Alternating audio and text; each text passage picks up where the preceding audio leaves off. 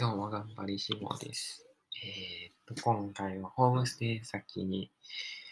ホームステイ先のことについてと、えーっと、ちょっと、いきなりついて早々 ATM の方で、ちょっと問題があったっていうお話をさせていただきたいと思います。んで、まず、ホームステイ先についてなんですけれども、ホームステイ先は、前回、えーっと、触れた語学学校、アタバルの方から紹介させてもらったところに、ホームステイしてました、僕は。んで、えーっと、すごいいい、いい、めちゃくちゃいいところでした。なんか寝起きですごい 声あれなんですけど。えーっと、えー具体的に言うと、オンルーム、その、えー一人部屋ですね。一人部屋で、えーっと、日曜日を除く週 6, 6日、3食ご飯付きで週7000円って感じでした。めっちゃ安いですよね。普通に考えて。で、えーっと、あれですね、風呂とトイレ共有で、みたいな感じで、えーっと、洗濯は手洗いしてました。基本、アンティグアやったら手洗いかランドリー屋さんに持っていくかの2択って感じですね。家にはホームステイ先あるけど使わせてもらえへんっていうのが普通やと思います。水結構貴重なのであっち。はい。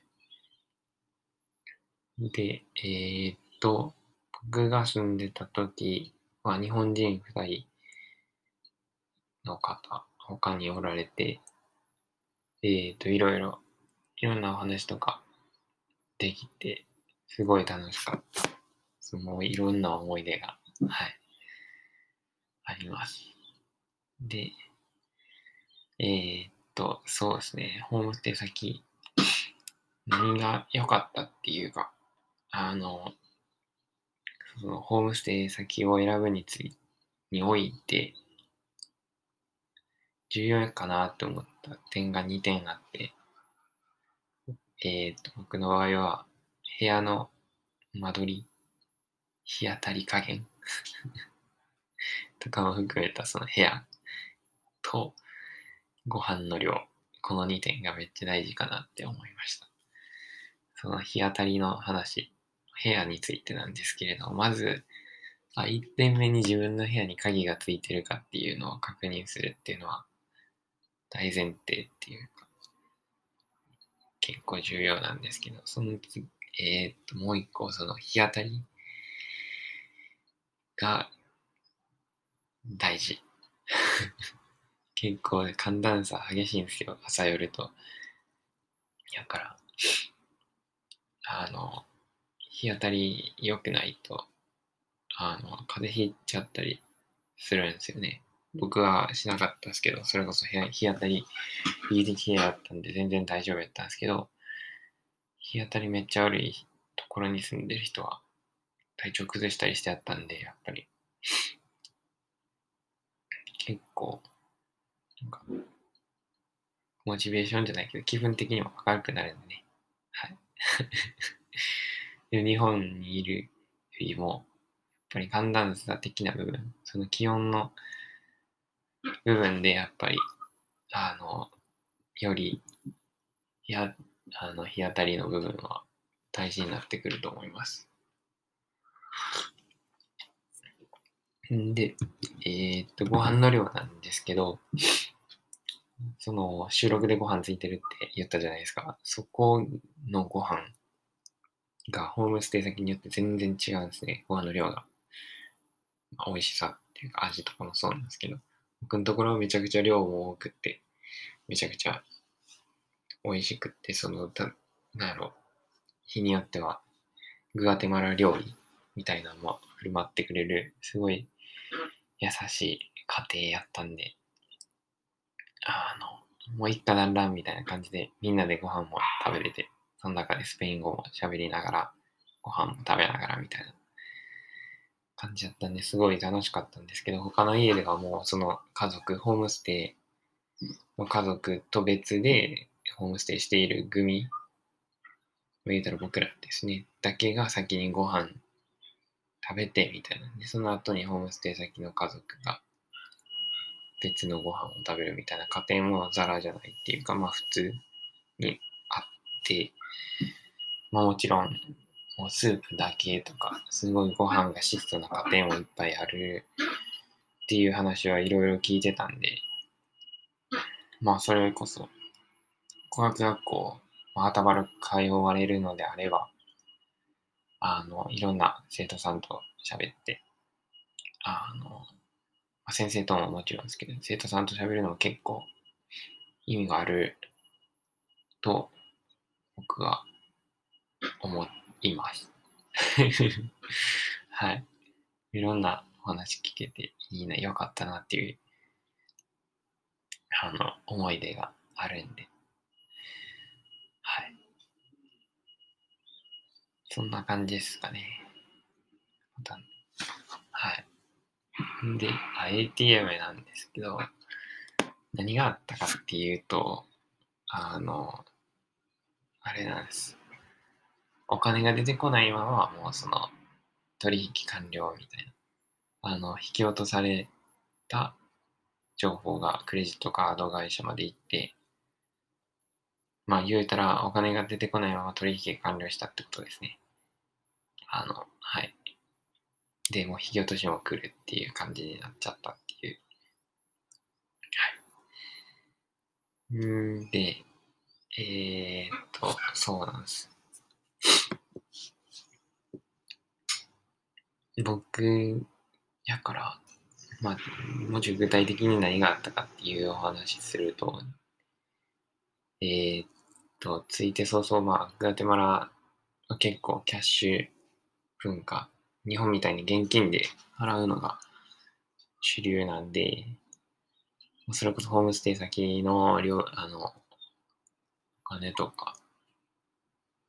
全部キャッシュやったんで、あの、引き出さないといけないですね。グアテマラケツァールっていう お金なんですけど。で、それ手数料はかかるじゃないですか。引き出すのに。だからもうマックスの金額バーン出そうと思って。で、なんか、ちょうど支払い、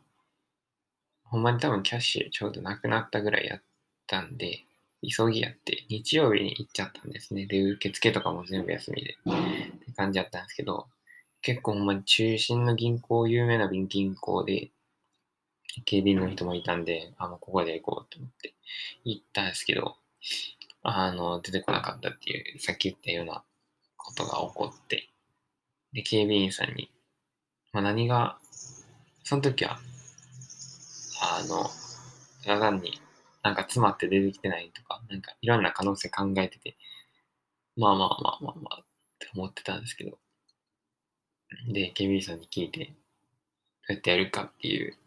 正しいやり方を聞いて、もう一回やっても出なかったみたいな。で、えー、一応その時点で確かアプリかなんかで見たんですね。あの、取引っていうか、その、キャッシングできる最大金額が減ってたら、まあ、あの、取引完了されてるっていう認識でいいじゃないですか。だから、それでちょっと確認したんですけど、まあ、案の定減ってて、と焦りながら、でもう一回、そのことも踏まえて、あの、出てき、お金出てこんけど、このトランザクション上では完了されてるみたいなこと言って、だからもうもう一回やれみたいに言われて。で、できないんですよね。でも、またもう一回みたいに言われたんで、あ、もしかして僕、この銀行、その警備員も含めて銀行の人、グルで全部なんか、かもられてるみたいな。なんかすごい、あの、被害妄想に陥って、まあ、とりあえずもう、半分ブチ切れでも家帰ってあの、かもられてると思ってるんで、その時は。で、とりあえずクレジットカード会社に何があったかっていうのを連絡したんですけど、えー、っと、その会、クレジットカード会社は、あの、その、銀行、その ATM からお金が出てないっていう証明書がないと動けないらしくっとりあえずその証明書がいるっていうことで、後日、銀行受付行って、全くスペイン語通じなかったんですけど、まあ、物買うぐらいしかできてなかったね、あの時は。もう、もう電子辞書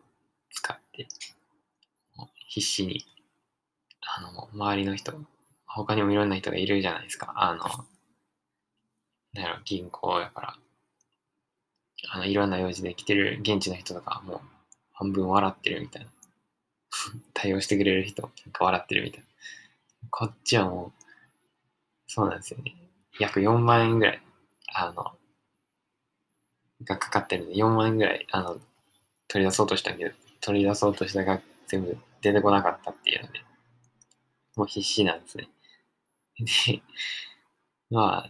ほんまに5回ぐらい行ったんですね、多分。で、やっと証明書をもらえて。全然なんか、初めの2、3回とかは通じてなくって、その証明書じゃないもん渡されたりとかされてた。結局5回目で、あの、証明書をもらえて、で、結局日本行って、日本帰ってから、あの、まあ戻ってきたんですけど、お金は。っていうことがあったんで、やっぱり気をつけなあかんなって思ったのは、その平日に、の午前中ですかね、なんかその銀行がその ATM にお金を入れるタイミング、入れた